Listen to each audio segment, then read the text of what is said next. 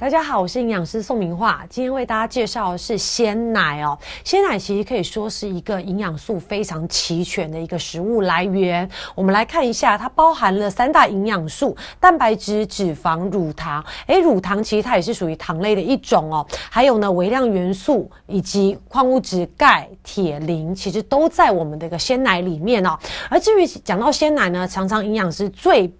被人家问到的问题就是，到底是不是脱脂鲜奶没有营养，全脂鲜奶营养素才是最高的呢？其实不是哦，因为我们刚刚讲鲜奶的营养价值非常丰富，三大营养素都有。而至于为什么叫做全脂？低脂或脱脂呢，主要是在于它里面脂肪的比例不一样。而除了脂肪比例不一样之外，其实其他的，包括我刚刚介绍的乳糖啊、微量元素啊，甚至蛋白质，其实营养价值都是类似的哦。所以大家要破除这个迷思，不是代表说脱脂牛奶没有营养，把营养都脱掉，不是，主要是代表它里面的脂肪含量是最低的。而至于在卫生署二零一一年公布的最新每日饮食指南，就建议国人呢，其实每天可以喝。一到两杯的一个乳制品，也就是鲜奶，而这里讲的杯呢，大概就是两百四十 CC，叫做一杯哦。而建议呢，两岁以下的一些啊孩孩子呢，其实最好是选择全脂的一个牛奶，因为小朋友在生长发育过程中，油脂的是非常重要的。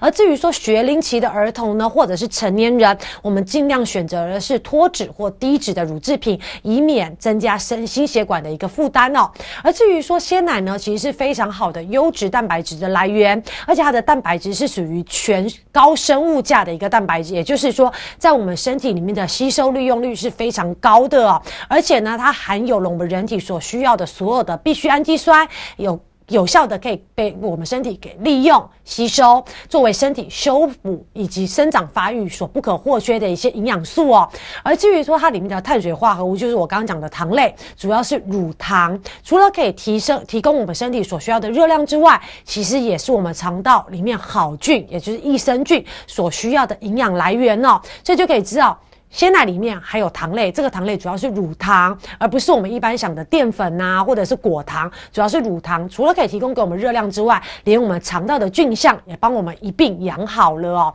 而至于说鲜奶呢，里面还有丰丰富的钙质，除了这个之外呢，其实里面还有非常丰富的维生素以及矿物质。每一杯两百四十 CC 的鲜奶，它就可以提供给我们高达两百五十毫克的钙质哦。简单来讲。非常好记，就是一 CC 含有一毫克的钙质。而至于说我们一般人平均所需要的钙质含量大概是一千毫克。所以举例来说，一天如果你喝一到两杯的鲜奶，你大概就可以补充接近一半我们每天所需要的钙质含量。所以其实牛奶里面的钙补充是非常好的一个选择哦。除了钙的比例很高之外呢，因为牛奶里面还有磷，其实牛奶里面的钙磷比例在我们身体里面的一个呃均衡度是最佳的，也就。就是说这个钙磷比例会使牛奶里面的钙在身体里面吸收利用率最好哦，而且呢，牛奶里面的乳糖也可以协助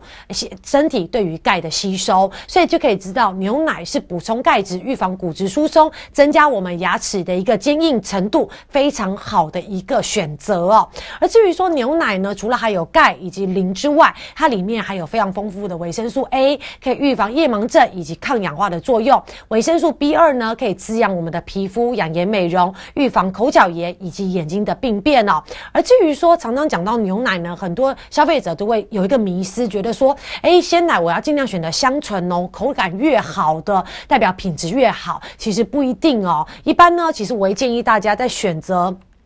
购买鲜奶的时候，一定要注意这个营养标示哦。营养标示，因为常常它里面除了有一些三大营养素、热量之外，它常常里面会有提到一些就是食品的一个添加物，哦，添加物、原料啊、成分啊等等。如果你发现它呃这个品牌号称香醇哦，但是它的在它的一个成分以及呃就是呃。原料里面有加了一些，比如说乳化剂呀，或者增稠剂呀等等，其实对我们的身体是有一定的负担哦。所以记得香醇浓不见得代表最好，它有可能代表里面有一些食品添加物，甚至它的油脂比例可能会很高，而增加身体的负担。所以记得不要有这个香醇浓的迷思哦。而介绍完鲜奶之后呢，其实我们来介绍另外一个就是奶精。奶精其实现在在我们的现代人，尤其常常很多人喜欢喝咖啡、喝奶茶，其实奶精的应用是非常广的。奶精呢，又称为奶油球或者是植脂奶哦，就是我现在手上拿到这个奶油球或者是这个奶精。好，其实这两个呢，都是在我们的咖啡、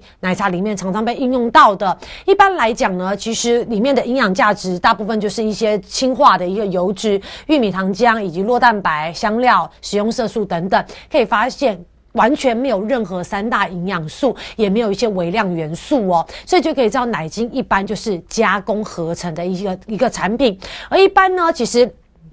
奶精呢，在我们马街医院台北院区进行一项呃调查，发现半数以上的民众都认为奶精跟牛奶的营养价值是一样的，但是其实完全不同。从刚刚营养师介绍的这个，我们再复习一下，鲜奶它的营养价值有三大营养素、微量元素等等，但是奶精也就是奶油球或奶精粉，它里面只有氢化，就是反式脂肪的油脂，还有一些食品添加物。所以这两个虽然外形外表看起来很像，但是里面的营养价值是天差。地远哦，哈。而至于说牛奶跟奶精是一样吗？就是我刚刚讲的营养师讲的，完全不一样哦。奶精粉呢是干燥后的一个氢化的油脂诞生的这个粉哦，像一般市售的手摇杯里面的珍珠奶茶，最常用的就是奶精粉哦。而至于说除了奶精里面含有这些呃食品添加物之外，它里面也隐藏了不少的油脂，而且这个油脂是属于的氢化油，对于心血管的负担是非常非常大的哦。所以其实如果你要喝这些奶茶或者是咖啡里面加着这个奶精，你还不如自制。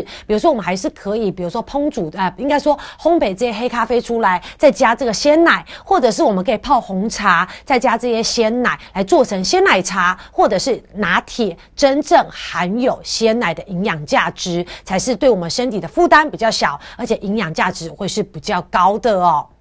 而至于说，除了介绍完这些奶精之外呢，营养师还介呃跟大家做一个提醒哦，因为其实讲到乳制品、鲜奶啊等等，有一些少数的一些民众有一常常有一个困扰，就是觉得说，哦，我一喝一点点牛奶，一点喝一点点鲜奶，我就会拉肚子，就是俗称的乳糖不耐症。但是其实呢，乳糖不耐症是可以被我们训练的哦，因为呢，乳糖不耐症不是代表说任何的乳制品都不能用，一般比如说像乳糖比较低的优酪乳或者是乳酸饮料。料甚至一般有市售一些低乳糖的一些乳制品，都是可以。针对这些乳糖不耐症的人，可以做一个参考。一开始，我们可以先利用这类的产品来做一个身体的训练，培养出来我们体内的乳糖的分解酵素之后，日积月累，慢慢慢慢，哎，你就可以开始接触这些鲜奶乳制品，来避免拉肚子的情况发生了。所以记得，乳糖不耐症的人不是代表一辈子我都不能喝鲜奶，是可以慢慢训练的。就跟我们有些呃对象民众，他可能对于某一些食物会有过敏，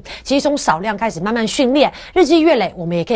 接触这些容易过敏的食物哦，但是呢，如果有乳糖不耐症的人要开始训练的时候，尽量要避免空腹来喝这些乳制品，来加呃避免影响这些症状的一个呃严重度哦。或者是我们也可以把这些鲜奶，如果你真的买不到优酪乳或者买不到这种低乳糖的乳制品，我们可以把这些鲜奶加水去稀释，来降低它的乳糖的比例，来做一个训练，也是非常好的一个方式哦。所以的营养师再次提醒大家，不是说乳糖不耐症。就代表你一辈子不可以喝鲜奶，你可以从日常生活中慢慢训练我们的乳糖分解酶的一个数量，日日日时间一长了，你也可以开始喝鲜奶哦。而至于说，